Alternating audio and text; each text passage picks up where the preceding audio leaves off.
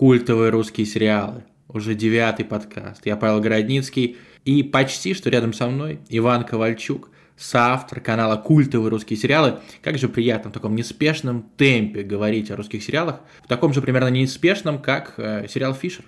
Что скажешь? Да, «Фишер» мы будем обсуждать сегодня первым. Так, во-первых, всем привет, я не поздоровался. А потом поговорим немножко про дурдом, зацепим четвертый сезон «Содержанок», и на обсуждение вынесем тему, связанную с выбором сериалов. То есть расскажем, как вообще мы выбираем сериалы, может быть, фильмы, какие параметры в первую очередь нужно подмечать при выборе. Мы об этом уже в конце поговорим. Давай начнем с Фишера. Вышло три эпизода. Сегодня четвертый, насколько я понимаю, да? Да, четвертый сегодня, и когда появится подкаст, скорее всего, вы уже посмотрите четвертый, э, поэтому, может, э, какие-то наши предположения оправдаются, какие-то нет.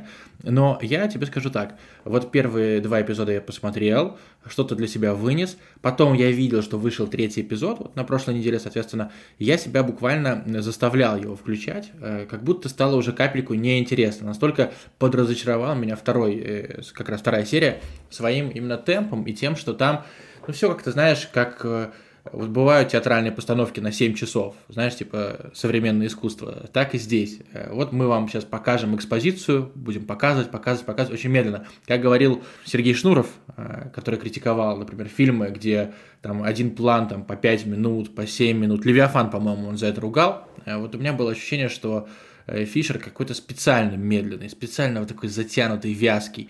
Поэтому я думал, блин, сейчас третья серия включу, там опять эта нудянка. Да, конечно же, есть харизма у главных героев, но вот сам сюжет, он какой-то вот ультра нединамичный. Я включаю третью серию, когда все-таки себя заставил, а потому что нужно было написать, естественно, пост э, в телеграм-канал «Культовые русские сериалы». Я включаю и понимаю, что сериал радикально ускорился, что наконец-то там есть движняк, наконец-то там вот прям, ну вот все, все улучшилось в плане динамики. И мой, конечно, главный хайлайт э, третьего эпизода – Александр Яценко, он же Александр?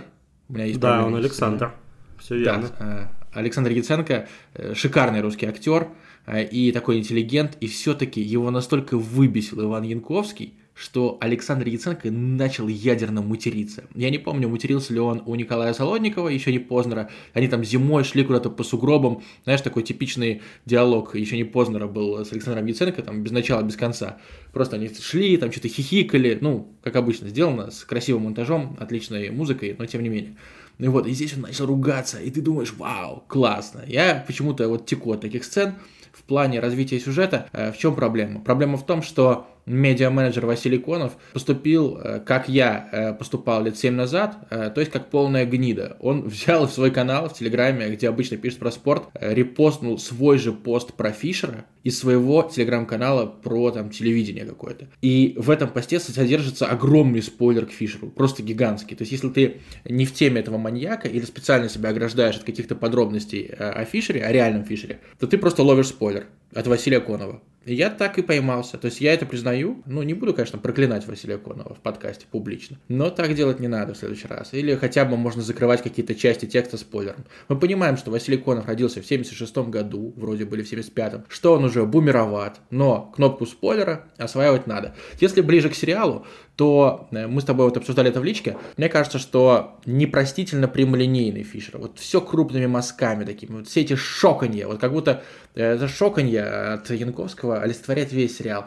Вот фраза «иди борщи вари» в адрес Бортич, это называется сценаристы то ли не постарались и не подумали, и не пытались быть какими-то чуть-чуть более изобретательными, либо наоборот они нам хотели показать, что вот, вот так там все примитивно, что типа, о, ну есть же, вот там доказательства вещественные, давайте этого ловить. Вот, поэтому не хватает какой-то тонкости сериалу, и для меня самая трагическая, самая драматическая линия, ну как, наверное, и для всех, это как раз линия жены Янковского, которая умирает от рака, которая уже не говорит, которая явно уходит. Я так понимаю, что хэппи-энда там не будет, какого-то чудесного исцеления, и вот просто ну, душераздирающая тема.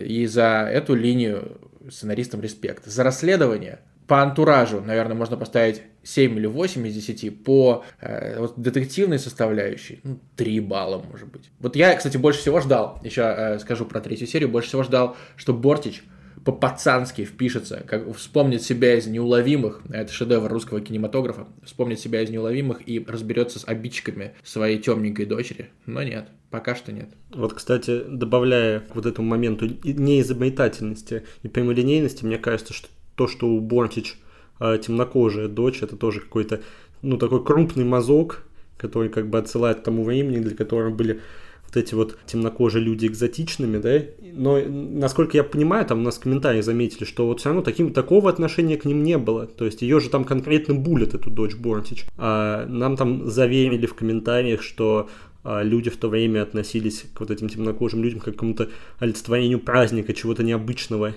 вот, именно так. Я тоже это слышал, кстати. Да, я слышал, что... Ну, сейчас мы не будем заниматься бытовым расизмом, правильно, но в общем, у меня были, э, так скажем, знакомые, которые и в РУДН учились, или знали кого-то из РУДН и из разных времен, и говорили, что азиаты к ним по-разному относились. Кавказцам, хоть это и союзные республики, по-разному, а темнокожие ребята вызывали интерес, вызывали вопросы, и никакой вот этой темы в духе «мы с тобой общаться не будем», ну, может, это, конечно, частный случай нам показывают, да, то есть, в принципе, где-то же такое могло быть, не может такого быть, что, типа, расизм отсутствует в принципе, да, может, в какой-то конкретной школе он и существовал, и именно в этой школе э, училась дочка Бортич, выдуманная, но, да, ты прав абсолютно по поводу праздника, э, я тоже вот удивился, что вот именно так же примитивно выбрали, типа, о, темнокожая, будем гасить ее, ну, окей, их право, это вполне допустимо. Можно и так сказать, но я вот как раз здесь скорее не к тому, что они там ее как-то булят, а к тому, что вот это подано именно действительно какими-то крупными мазками. То есть я, честно говоря, не вижу особого смысла в том, чтобы, например, там темнокожая дочь была у Бортич. Так же, как не вижу особого смысла в этом постоянном шокане, да, Янковского, про который мы говорили, или постоянном буллинге Бортич который еще и такими фразами прямолинейными до нас доносится. Но смотри, э, мы сейчас записываемся вот реально перед четвертым эпизодом, а вдруг э, мы завтра будем выглядеть полными идиотами, там, или послезавтра. То есть, э, ну, выяснится, что появилось, появился смысл в том, чтобы была темнокожая леди. Ну, может, он и появится. Леди, господи, ну, дочка, да. Я понял, я понял. Ну, может быть, он и появится, но я как бы, ну, не думаю, что мы будем выглядеть особо дебилами, там, идиотами какими-то, с учетом того, что сериал-то на самом деле, ну, его сложно назвать провальным. И третий эпизод, он лучше, чем первый и второй, он динамичнее. Там гораздо больше интриги. Мы же, когда смотрели, ну, вряд ли мы могли понять, что вот этого лысого мальчика, которого искали детективы, точнее искала одна Борчич в лесу, что его именно, ну вот как-то дети над ним там издевались. Это, ну, была какая-то такая маленькая, но все же интрига, из-за которой эту серию было гораздо интереснее смотреть, чем первую и вторую. Да, понятно, что их подозреваемый, который, э, ну там тоже в тюрьме отсидел, да, за которым они бегали весь третий эпизод, что он, ну, конечно, не Фишер, слишком рано. Вот это как раз, да, э, извини, что перебиваю, ты закончил мысль? Или я ну, давай, давай, продолжим, продолжим мою. Э, я, да, продолжу твою, потому что здесь идеальное место, чтобы рассказать о плюсах и минусах подобных сериалов. Э, я на выходных просто реально за сутки посмотрел «Душегубов». Мне очень стыдно перед собой, э, перед, в принципе, обществом нашим трудолюбивым, но в воскресенье вот мы с девушкой начали смотреть «Душегубов» ночью, посмотрели одну серию, проснулись, естественно, там поздно проснулись, как лентяи устроили себе полностью разгрузочный день, и в воскресенье мы 9 часов смотрели сериал «Душегубы». Ну, потому что там 10 серий. И, конечно, вот когда ты знаешь, что это по э, мотивам там реальных событий, что ищут какого-то одного конкретного маньяка на протяжении всех серий, и ты зеваешь, когда в третьей серии кого-то типа поймали, и ты уже понимаешь, что сейчас у него выяснится, что какой-нибудь алиби, что это точно не он, ты думаешь, м-м, да, рановато, хрень полнейшая, он вообще вне подозрений, и идешь дальше. Но с другой стороны, душегубы, э, хоть там и нет мата, э, и тем более мата от Александра Яценко, я напоминаю, огромный плюс, э, хоть там нет буллинга, хоть там нет шоканья, хоть это все происходило не под Москвой, а вообще в Витебске, а душегубы, если кто-то не знает, это сериал про витебского душителя, это вообще мега-маньяк времен СССР, и я специально тоже про него не читал. Ну, то есть до этого какая-то там у меня была, э, условно, э, там, вовлеченность э, в советских маньяков, я читал про них про всех, но не запоминал, кто конкретно где, то есть знал там базовых, условно, вот Чикатило, там, еще парочку, может быть, и российских маньяков, там, Бицепского или кого-то еще. А Витебского душителя я как-то упустил, поэтому сериал э, мне показался вообще просто откровенно шедевральным, наверное, на фоне многих российских маньяческих сериалов, и в частности на фоне Фишера. Даже без мата, даже без э, какого-то мега бюджета, как мне кажется, душегубы оправдывают свои 8,2 кинопоиска просто идеально. Я бы поставил, если докапываться, можно поставить, там, к паре мест можно докопаться, можно поставить 8. Если не докапываться, у меня, опять же, девушка ненавидит русские сериалы, считает, что у меня какое-то девиантное увлечение, что наши с тобой подкасты это вообще трата времени. Вы, надеюсь, так не считаете и поставите лайк нам на Яндекс Музыке. Ну так вот, э, и она сидела в восторге и поставила 10 баллов при мне на кинопоиске. Для сравнения, сериала «Русалки» она поставила 1 балл из 10. Поэтому «Душегубов», если не смотрели, сразу после подкаста врубайте. Они еще так неудачно лежат, на самом деле. Они лежат, по-моему, в подписке о медиа медиатеке, если не ошибаюсь, э, и на кинопоиске их просто так не посмотришь. Э, то есть во многом из-за этого сериал получился недооцененным. Но мы сделаем так, чтобы он, он был абсолютно культовым. Мы будем теперь в каждом выпуске его упоминать. А он получается... Без течения за спиной. Да, да, да.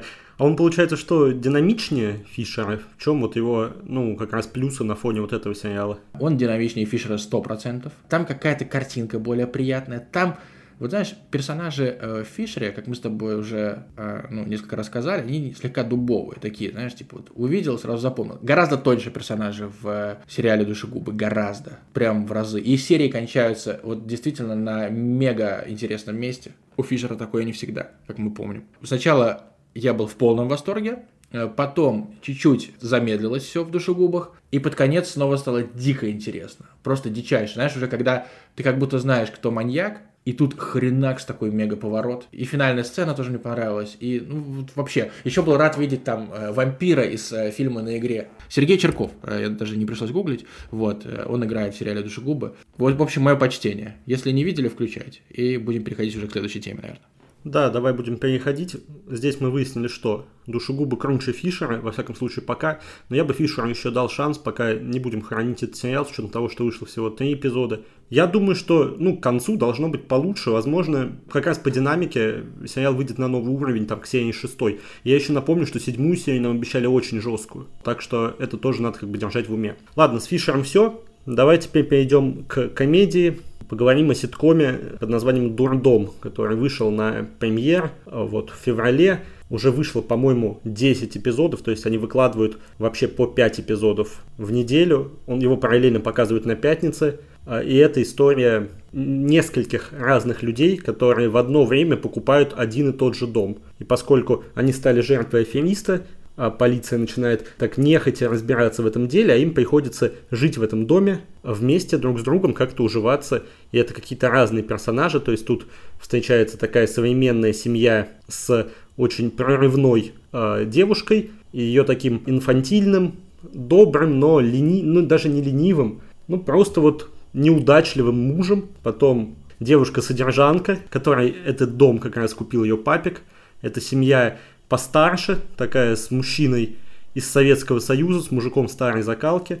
Вот. И там еще странная семейка актрисы, у которой есть проблемы в карьере, и ее парнем, качком, бывшим стриптизером, который играет Роман Курцин. Вот, и все они живут в этом доме. Получается такой классический ситком, какой-то мере даже олдскульный. И вот многие люди нам пишут, что совсем он не смешной. Там у людей, которые, у которых есть чувство юмора, его включать вообще не будут там посмеяться просто невозможно. Я абсолютно не согласен с этим, с учетом того, что я посмотрел уже 10 эпизодов, и мне этот сериал нравится как раз за счет того, что он, э, в отличие от э, современных комедий, которые часто выходят, ну вот на том же премьере, здесь каждый эпизод абсолютно можно рассматривать отдельно, от других эпизодов, можно включаться с любого места. Каждый эпизод представляет из себя такую законченную историю, очень легкую, добрую, при этом комичную, и шутки ну, на мой взгляд, да, они на любителя, да, там есть а, такой тупой юмор, иногда с плотностью шуток возникают проблемы, то есть герои то шутят на протяжении двух минут постоянно, там, ну, буквально панч за панчем идет, то на 5-6 минут прерываются вообще, и у нас такая, получается, сериал переходит в сторону такого легкого драмеди. При этом, ну, у меня вообще не возникает ощущения, что от этого сериала там нельзя кайфануть. Наоборот, мне кажется, вот если вам нужен сериал, который а, можно смотреть целый день, там вот 10 эпизодов вышло, там они по 25 минут, ну, конечно, да, не целый день получится, но там какое-то количество часов вам нужно отвлечься и прям погрузиться в сериал, который очень сильно расслабит, при этом совсем вот не нагрузит никакими какими-то там серьезными темами. То есть вызовет у вас исключительно позитив, то вот этот сериал «Дурдом» как раз он очень хорошо подходит, с учетом того, что юмор там на самом деле отличается от юмора, который мы привыкли видеть, например, на СТС, да и на том же ТНТ, то есть моментами он более тупой, моментами он более пошлый, моментами более жесткий. То сериал мотает в сторону э, мелодрамы, то мотает в сторону СТСовских семейных комедий. Вернее, кидает в сторону, логично тут сказать.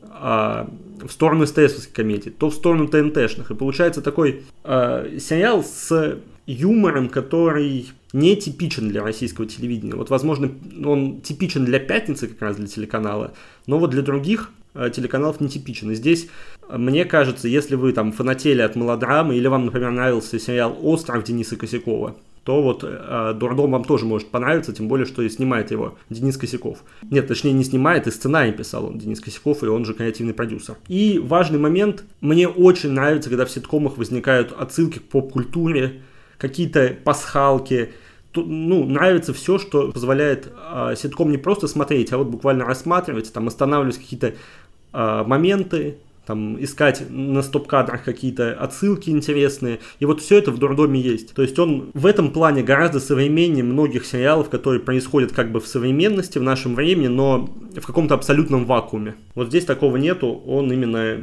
э, ссылается на наш мир, и при этом, ну, юмором меня лично радует. Хотя второй эпизод этого сериала, ну, это просто ужас. Тогда я вот думал, что я выключу, потому что серия была, ну, очень плохо написана, снята вообще без юмора, какой-то структуры у нее как будто бы и нет. Но дальше такого больше не возникает. И я жду, когда выйдут еще 5 эпизодов, потому что, ну, буквально за пару часов планирую их посмотреть. Блин, ты так описал соблазнительно, хоть и разложил минусы второго эпизода, но отдельно я хочу отметить, я не смотрел пока что этот сериал, и э, это не совсем мой формат, э, и не факт, что включу, но я хотел бы выразить респект Денису Косякову за работу с аудиторией, потому что когда я читал Дениса в Твиттере, мне казалось, что он очень самовлюбленный, э, очень такой надменный, но он приходит к нам в чат и отвечает на вопросы зрителей крайне развернуто, хотя мог бы этого не делать, это прочитают, ну, условно, сотни людей. Но Денис поясняет за сериал, за дурдом, и большой молодец, мне кажется. И если когда-нибудь в нашем подкасте будут гости, Денис будет одним из тех, кого мы пригласим вот в числе первых.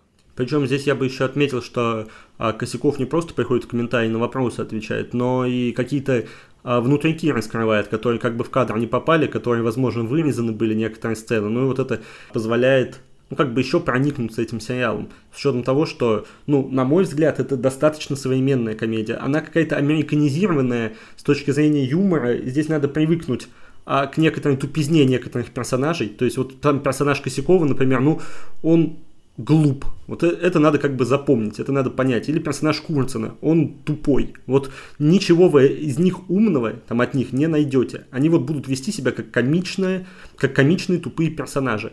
Это не какой-то минус сериала. Так и было задумано. Они при этом добрые, вызывают позитивные эмоции, но вот надо понять, что они глупые. А почему-то мне кажется, что как раз аудитория э, российских ситкомов, российских комедий, но она, возможно, некоторая ее часть, она, возможно, к такому не привыкла и поэтому как-то хейтит э, Дурдом. Хотя я, опять же, не вижу ни одной детали, по которой этот сериал был бы, скажем, хуже э, там просто Михалыча, да, который выходил на ТНТ и на премьер вот чуть-чуть раньше. Или там сериалы с Ольгой Картунковой, который вот выходил тоже недавно. Вот, но хейтить этот сериал и говорить, что там его могут а, его не смогут посмотреть люди, у которых есть чувство юмора, но это абсолютно не так. Да, там специфический, э, специфический юмор, специфические шутки. Ну вот, если вам нравилась мелодрама, нравился остров, то обязательно попробуйте. Но здесь мне нечего добавить совершенно. На мой взгляд, появятся обязательно люди, которые, вот, может быть, после нашего подкаста или после наших постов э, в телеграм-канале этот сериал заценили и он им понравился. Я почти в этом не сомневаюсь. Уходим от темы дурдома и давай перейдем на платформу Старт. Там сейчас показывают содержанок, четвертый сезон. Ты, я так понимаю, не смотрел ни одного сезона содержанок. Ни секундочки, ни бывших, ни содержанок. Я из всех таких э, сериалов, кстати, «Измены» тоже не смотрел. Я смотрел только «Сладкую жизнь». Э, но вот это уже древний сериал достаточно, э, наверное. Вот у меня с содержанками особая история в том плане, что я где-то в году да, 2019-2018 от российских сериалов, по-моему, содержанка 2019 года сериал, если я ничего не путаю, но, возможно, 2018.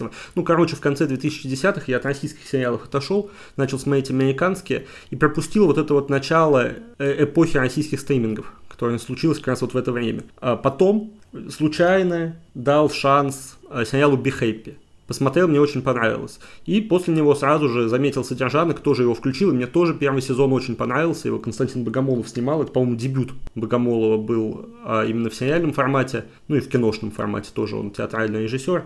Поэтому первый сезон мне очень понравился у содержанок. Я как раз тогда втянулся вот в эту вот а, российскую сериальную индустрию. Потом случился какой-то перерыв с этим сериалом. То есть я второй сезон начал смотреть, но он меня вот уже не так затянул. Третий я вообще не включал. И здесь я решил, что раз уж у нас э, есть телеграм-канал, раз уж премьера громкая, то можно попробовать включить четвертый сезон. С учетом того, что я как бы некоторых персонажей помню, примерно понимаю, о чем этот сериал, примерно понимаю, в чем вот заключается вайп этого сериала, что это такой роскошная медлительная драма о буржуях, э, которые говорят э, фразами, ну, которых в реальной жизни никто не использует.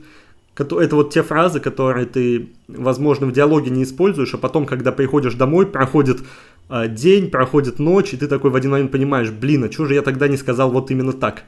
Это было бы красиво, типа, и емко, и как-то круто. Вот, в содержанках исключительно такими фразами и говорят все. И я все это понимаю, включая четвертый сезон, и вообще не могу найти баланс между драмой медлительной, которая вот была в первом сезоне, и между комедийными персонажами, которые в четвертом сезоне появились. То есть, да, персонажи говорят медленно.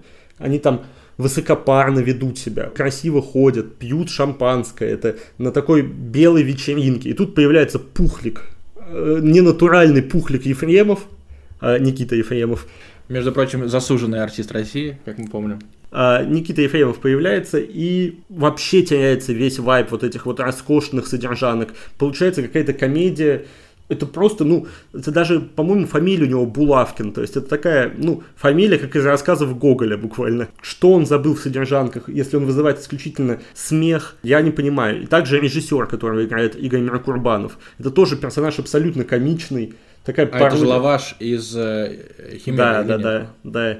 И не только лаваш из Химеры, но и из, в монастыре у него тоже была очень классная роль. Это вот если из последних премьер брать. Очень маленькая, но такая странная, наркотическая, галлюциногенная роль, я бы так сказал. А здесь в содержанках эти люди вызывают хохот. Они играют прикольно, их персонажи ну, забавный, но это совсем не стыкуется с вайбом содержания, к которому я привык вот э, в первом сезоне. И получается такая непонятная вещь, с одной стороны, ну, якобы роскошная, да, такая якобы не для всех, с другой стороны, ну, просто с каким-то комедийным вайбом, который в данном случае, мне кажется, не был задуман в такой степени. Я, конечно, предполагаю, что там э, режиссеры, сценаристы решили, что, ну, можно добавить этому сериалу там определенные сатиры, да, и там можно поражать этого депутата толстого, которого играет Ефремов, этого чиновника. Но все, ну, просто не стыкуются друг с другом. Нет вот этого баланса. То ты смотришь комедию, то ты смотришь драму. Из-за того, что комедии так много, сама драма как драма вообще не воспринимается. Здесь оно вот все не стыкуется. Это как пазл, который не собирается просто. И вот поэтому я смотрю четвертый сезон, но только чтобы а, там поугарать с того, как кринжово а, выглядят эти разные слои, которые как бы друг с другом не стыкуются. Но, а ты бывших же смотрел? Или хотя бы заценил немножечко? У меня девушка смотрит бывших, посмотрела все эпизоды, и ей очень нравится сериал. А я вообще мимо этого сериала прошел. То есть вот э, как будто есть такой целый пласт таких сериалов. Вот, э, например, э, я когда рассуждаю, вот, например, про сериалы о маньяках. Я такой думаю, как здорово, что есть и, получается, душегубы, есть и Фишер, есть и плохие примеры, типа Чикатило. И думаю, а зачем столько сериалов, а вот эти бывшие, измены, содержанки и все такое? А сейчас понимаю, что, наверное, э, спрос все равно имеется э, вот на сериалы подобного жанра, потому что как ты описал, а, ну опять же, беспринципное, это чуть-чуть уже в сторону, но все-таки вот как будто бы в этой нише. Праздные сериалы я бы назвал. Так и еще будут такого же типа сериала, то есть там Сергей Минаев написал сценарий к сериалу «Золотое дно», и он тоже будет о буржуях из Москвы, которые там делят наследство своего мертвого отца, ну или там своего мертвого деда, там, я так понимаю, и сыновья, и внуки вообще всех собрали. Это как бы такой российский ответ наследникам, американским очень успешному и крутому сериалу. И будет еще и сериал «Жить жизнь», с Любой Аксеновой, которая тоже, по-моему, жительница Москвы, которая тоже не понимает, как ей жить дальше, и вот это все как-то, ну, на фоне вот этого буржуазного образа жизни происходит. Его, по-моему, тоже продюсирует Дарья Мороз, которая и «Содержанок» последние сезоны продюсирует, и там же и снимается. Поэтому, да, такой пласт есть, но вот беспринципно он немножко в другую сторону, да, как бы уходит.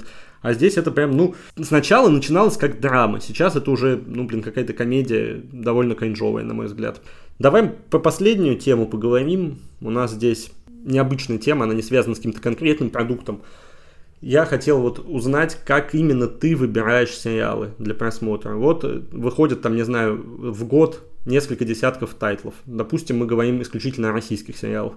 Какие сериалы заинтересуют тебя, на что ты опираешься, когда их выбираешь? На оценки на кинопоиске, на оценки критиков, на жанр, на имя режиссера? Вопрос очень интересный, э, очень любопытный, дискуссионный. Я не имею четкого ответа, вот прям конкретного скажу, на что я никогда не опираюсь. Я не опираюсь на имя режиссера, это прям точно. То есть э, даже не скажу тебе с первого раза, кто, например, снял колл-центр. Э, вот раньше я считал, что нужно смотреть все, что выпускает продюсерская компания «Среда», потому что мне заходило реально все. От мажора и метода до саранчи, форцы. Сейчас уже это не такой знак качества, но, наверное, всем сериалам среды я давал шансы. Практически всем, может быть, там 95%. На оценки на кинопоиске, как правило, не опираюсь, э, потому что они бывают очень даже рандомные, и еще потому что на тебя влияет цвет. Вот условно 7 баллов это вроде бы уже зелененький такой цвет, ой, давайте смотреть, а 6,9 это уже а, серый, херня, можно пропускать. Вот э, эта манипуляция психологическая, которая на меня, в частности, раньше влияла, когда я был школьником, потому что там действительно было это все раскрашено, ну или студентам, я уж не помню, когда это ввели, но факт в том, что да, ты видишь зеленое, думаешь, найс, nice. вот, и видишь серое, видишь красное, сразу вообще в помойку. Э, есть куча сериалов э, достаточно крутых, у которых оценки 6,5, например, или 6,4. Так что, наверное, наверное, на это не опираюсь. Э, авторитет платформы. Вот, допустим, премьер, что делает в последнее время именно в плане детективов, Э, мне скорее нравится. Ну, то есть я выбираю по жанру, я сериалы смотрю, как правило, про какие-то расследования, про какие-то убийства, что-то остросюжетное, что-то динамичное. Э, получаю какие-то первые отзывы либо у нас в канале, либо от людей, которые, как и мы с тобой, помешаны на русских сериалах, и э, они дают свою оценку. Правда, вот неоднократно было такое, что кому-то понравилось, а мне наоборот. Или кому-то не понравилось, а я кайфанул. Э, последний раз такое было с сериалом 17.03, то есть его очень хвалили, хвалили, хвалили. Я освободил время, думал, сейчас мне зайдет. Вот, к сожалению, не особо зашло. Но бывало, и, например, что вот сериал, про который лично я бы кричал, надо всем смотреть, давайте, конечно, включаем. Это сериал «Химера». Он вышел, я его упустил, и мои замечательные друзья и коллеги мне говорят, ну, Химера норм, можно потом посмотреть, когда будет время. И когда я начал смотреть, я так погрузился, я так кайфанул, я подумал, вы чего, ребята, нужно сразу говорить, иди, смотри быстро. То есть это у меня, э, на меня это действует. Типа, все, врубаем по-любому прямо сейчас. Так что рекомендации друзей, жанр, Актеры в каждой эпохе, наверное, даже в каждый год свой актер, которого хочется смотреть. Мне нравился, допустим, Цыганов одно время. Я считал, что вот он тщательно выбирает э, какие-то проекты. Хочется, конечно, пошутить э, на тему личной жизни Цыганова, но не буду. Потом, ну, нравился Робок, когда он еще казался таким свежим. Он же, он же начинал, ну, как начинал, он достаточно опытный актер, но э, он еще лет 5-6 назад снимался в сериалах, так, немножечко категории «Б», знаешь, таких НТВшных малобюджетных проектах и вот так взлетел, оказался востребованным его типаж. Павел Табаков, но у него очень много ролей в сериалах, которые мне в принципе не заходят. Павел Прилучный еще раньше тоже, вот, к сожалению, многовато его стало, и за всеми проектами уже не успеваю следить. Так что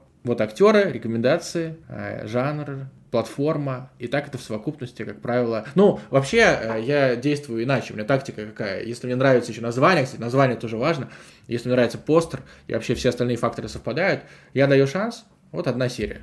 А иногда даже 10 минут. Если там совсем все плохо, я выключаю. Ну вот, кстати, по поводу постера интересное замечание. Нам некоторые а, люди в комментариях, по-моему, писали о том, что зачем вот вы вообще как-то анализируете постер. Я люблю эту тему. Мне кажется, что вот чем круче постер, чем он как-то необычнее сделан, тем и сериал может быть поинтереснее. То есть, насколько я вот видел, ну там у НТВшных сериалов обычно очень куцые, скучные постеры. А у каких-то тайтлов, на которые стриминги ставят, у них классные персонажные постеры обычно и какой-то основной постер. Поэтому я бы вот эти картинки все-таки все-таки не недооценивал бы. Но у меня другая ситуация. Я, если говорить о российских тайтлах, я выбираю их ну, во-первых, я смотрю практически все, что выходит на стримингах. То есть основной момент здесь в том, что я доверяю сериалам, которые выходят на телевидении, если речь идет не о комедиях, а там о драмах, каких-то триллерах, то я доверяю им гораздо меньше, чем а, премьерам, которые появляются на стримингах. Вот это вот первый и основной момент. Мне кажется, возможно, это какое-то ложное у меня убеждение, абсолютно неправильное, что вот сериалы, которые выйдут на стриминге сначала, а потом выйдут а, на телевидении, или сериалы, которые выйдут на стриминге, а потом вообще на телевидении не появятся, что они круче как бы, они более продуманные, более соответствующие какой-то современности проекты, чем проекты, которые появляются на телеке сразу. Вот. Это первое, такое, первый основной критерий. Но здесь надо учитывать, что я смотрю практически все российские сериалы, ну, какие-то громкие во всяком случае. Как раз из-за того, что надо их как бы рецензировать, надо их обозревать, надо э, людям давать информацию, что смотреть, а что не смотреть. Я бы здесь все-таки про фильмы поговорил. И здесь важен момент в том, что я ориентировался в детстве в юности, в подростковом возрасте, я ориентировался на имена режиссеров. В один момент у меня такой случился сдвиг небольшой по фазе, я начал смотреть авторское кино, э, там каких-нибудь ладно, Ларса фон Триера, там, условного, какого-нибудь Федерико Феллини, если старых брать, но и смотрел там и менее известных режиссеров, там, какой-нибудь Альберто Сера, вот есть такой э, режиссер испанский, я его тоже смотрел, я и на имена режиссеров, и на их бэкграунд на фестивалях очень сильно ориентировался. Но я так подумал, что э, мне это поможет там понять какие-то вещи в кино, поможет себе какой-то хороший вкус развить, возможно так. Но второй критерий, я одно время смотрел сериалы, у которых на кинопоиске оценка от 6 до 6,9. Не семерка, там не совсем он в красную зону, чтобы не уходил, но вот от 5-5, возможно, даже до 6-9, которые при этом показывали где-то на фестивалях или которые высоко оценили критики. Сам критерий оценок на Rotten Tomatoes, вот этих оценок от журналистов, он для меня достаточно важен. И я понял еще, что сериалы, у которых от 6 до 6,9 оценка, какие-то более противоречивые, возможно, которые больше вызывают споры. Если мы говорим о сериалах с семеркой, а тем более с восьмеркой, то тут можно найти очень много каких-то простых фильмов, слезли справедливых драм без двойного, тройного дна. А вот э, сериалы, у которых, или фильмы, в основном фильмы, конечно, у которых оценка 6-6,9, они как-то по-другому работают и как раз привлекают много хейта из-за, из своей неоднозначности. Поэтому вот если будете смотреть фильмы, например, какие-то э, за пределами российского кинематографа, если вам интересно какое-то вот авторское вдумчивое кино, то обязательно ориентируйтесь на такие вот вещи, как имя режиссера, ну тут понятно, на какие-то а, попадания на фестивале, не обязательно там выигрыш какой-то золотой пальмовой ветви, но просто чтобы фильм показать, если фильм показывают на фестивале, то, наверное, его снимал режиссер, который с авторским кино, с авторским вдумчивым кино, он как бы знаком. И не ориентируйтесь на семерки, восьмерки на кинопоиске никогда. 6, 6,9 это тоже хорошая оценка, там 5,5 даже возможно, если там имя режиссера крутое или там какие-то награды есть. Это тоже, учитывайте, что это тоже неплохие оценки, их тоже эти фильмы можно смотреть. Так, а теперь мы экстренно закругляемся, друзья, пишите ваши советы, как выбирать э, сериалы, и мы прощаемся с вами. Иван Ковальчук, Павел Городницкий. Э, надеемся, что вам было прикольно. Ставьте лайки на Яндекс Музыке, пишите ваши комменты где? Конечно же, э, в Apple подкастах. Чао! Пока!